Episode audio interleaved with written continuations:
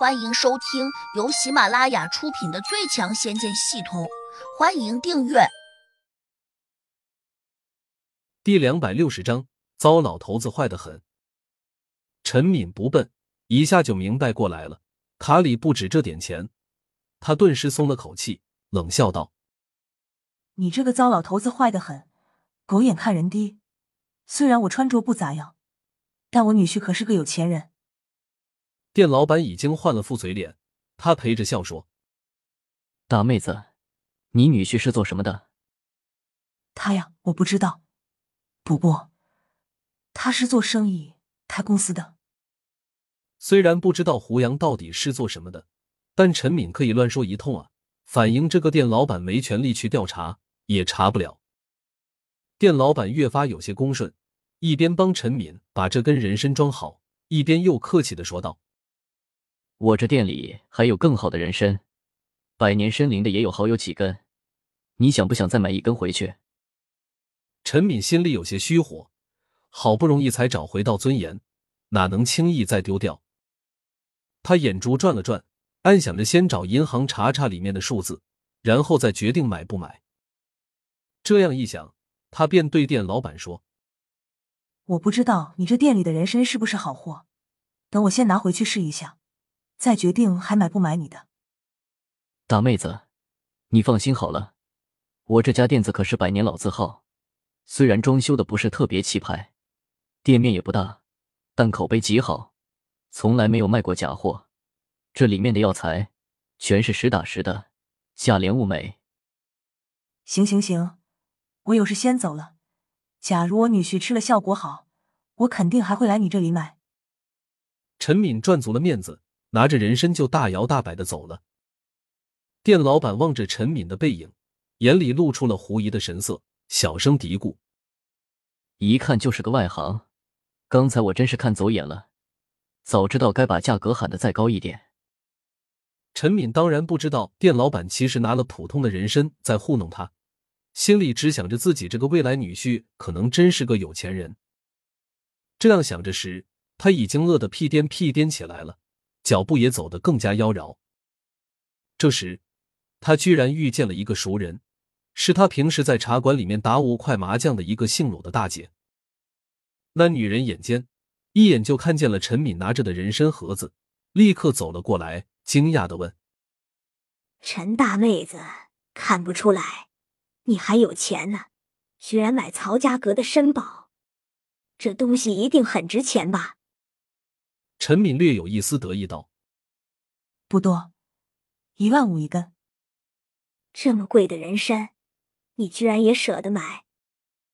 鲁大姐越发有些吃惊：“你买人参做什么？”“是我女婿要求买的，钱也是他给的，我就算有钱也舍不得买的。”陈敏虽然有些自豪，但还是没有太过骄傲，毕竟这个鲁大姐对他是很了解的。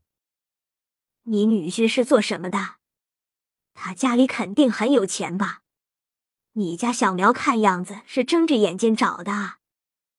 不是睁着眼睛找，难道是闭着眼睛找吗？陈敏白了他一眼，哈哈哈！瞧我这张嘴，就是不会说话。陈大妹子，你什么时候叫你那个有钱的女婿帮我介绍介绍？我家那个死丫头，看能不能也找个像你女婿那样条件好的。鲁大姐挺来事的，顺着杆子就摸上来了。陈敏倒也没有推辞，马上就答应下来了。行，我回去给我女婿说说，看他还有没有那种有钱的单身朋友。如果有，就叫他帮你家丫头留着。太感谢你了，陈大妹子，你这是去银行取钱吗？现在快过年了，小偷很多，要不要我陪你去，顺便给你看着点？鲁大姐极会察言观色，一看陈敏要往银行走，立刻就凑上来了。我只是去查一下这银行卡里有多少钱。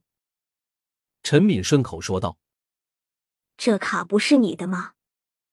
鲁大姐好奇的问：“是我女婿给我的，他没有说里面有多少钱。”我也不好问。他越是这样说，鲁大姐的好奇心就越重，马上就像牛皮糖一样粘了上来。这下就算赶他，他也不肯走了。陈敏心里想着，卡里面应该还有些钱，迫切的希望能够多一些，那样他才好在鲁大姐面前长脸。所以，他就没有拒绝鲁大姐跟着自己走到了取款机的前面。到了这个时候，他心里突然又有点忐忑不安，因为他担心卡里面剩下的钱太少，这样他会很没面子的。不过，陈敏暗自又打着小九九，就算卡里面没剩多少钱，他也有理由不让自己难堪。毕竟手上还拿着一根一万五千块钱的长白山人参。他的心情如此复杂。等到把卡放进取款机，再输入密码、点击查询的那一刻，他甚至还下意识的闭了下眼睛，突然间没有勇气去面对。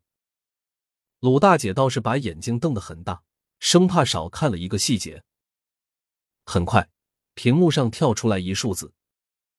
鲁大姐只看了一眼，顿时就愣住了，她忍不住还叫了一声：“这么多钱！”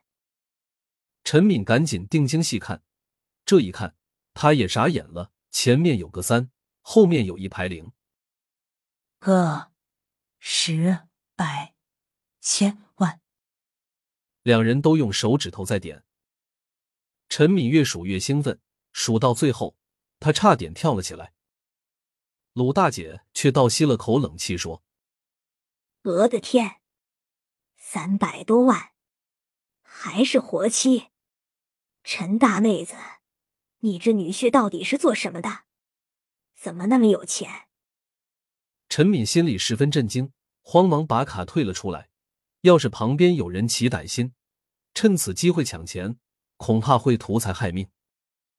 他这样胡思乱想着的时候，嘴里又语无伦次的说：“我女婿家里有钱。